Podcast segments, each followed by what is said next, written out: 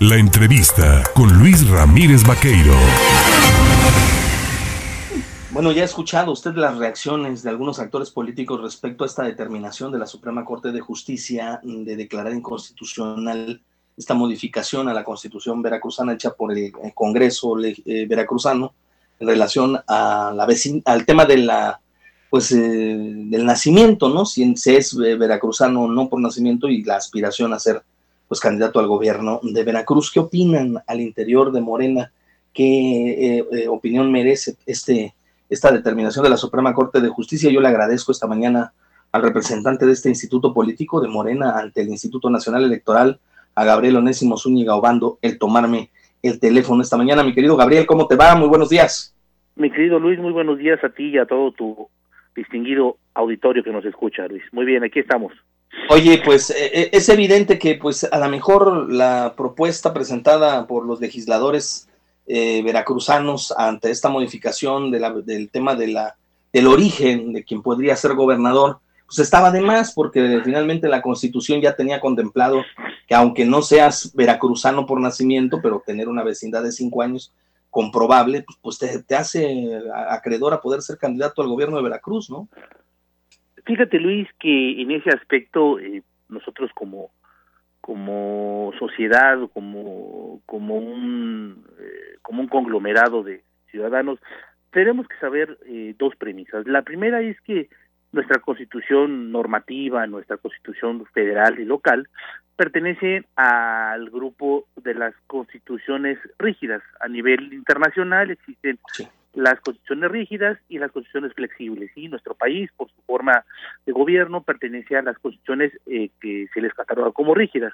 A partir de eso, eh, lo establecido en los cuerpos normativos, constituciones, leyes, códigos, pues son de carácter obligatorio y de, y de observancia. Sin embargo, como ya lo vimos, eh, hay las posibilidades de que en alguna controversia, en no estar de acuerdo en alguna en alguna creación de las leyes y pues obviamente hay estos mecanismos de, eh, de acudir a tribunales para que los tribunales en el ámbito de sus propias competencias y con esa fuerza jurídica que les da la Constitución interpreten las normas en las cuales existe esa controversia. ¿sí?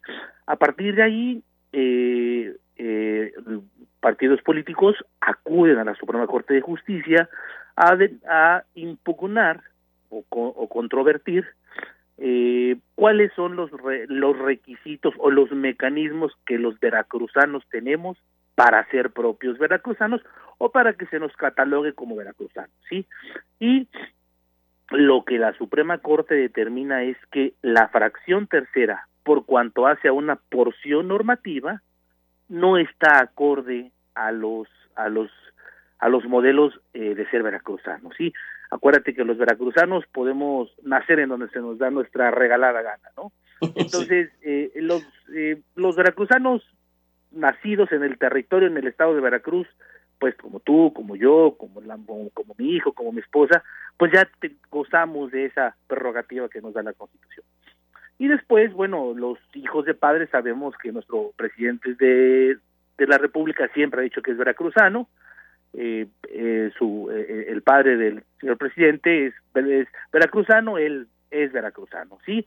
Y después viene la parte que se controvertió, que es eh, que los mexicanos nacidos fuera del territorio nacional, del territorio del Estado, con hijos veracruzanos, se les podía catalogar como veracruzanos, ¿sí? Pero vamos más allá. Eh, nuestra constitución en el artículo 43 te dice los requisitos para ser gobernador, que hay que mencionar o hay que dimensionar esta acción de inconstitucionalidad que se declara. Es decir, lo podemos ver desde, desde dos aristas. Primero, la categoría de los veracruzanos, pero otro es el tema de los requisitos para ser gobernador. Los, esa, esa, esa parte que norma los requisitos legales para ser gobernador, esa, esa parte queda intocada. Solamente la, la, la Corte determina quiénes, quiere, eh, quiénes aquellos que eh, podrían ser veracruzanos. Recordemos que para, para nosotros los, los mexicanos hay dos formas de ser mexicanos. Uno es por nacimiento y otro es por naturalización. En este caso, los veracruzanos se nos reconoce como los nacidos en Veracruz o hijos de, eh, de padres veracruzanos. Entonces, a partir de eso, Luis, eh, se generó toda esta, no, toda esta nube eh, de descalificativos, si se puede, no se puede, se puede, no se puede.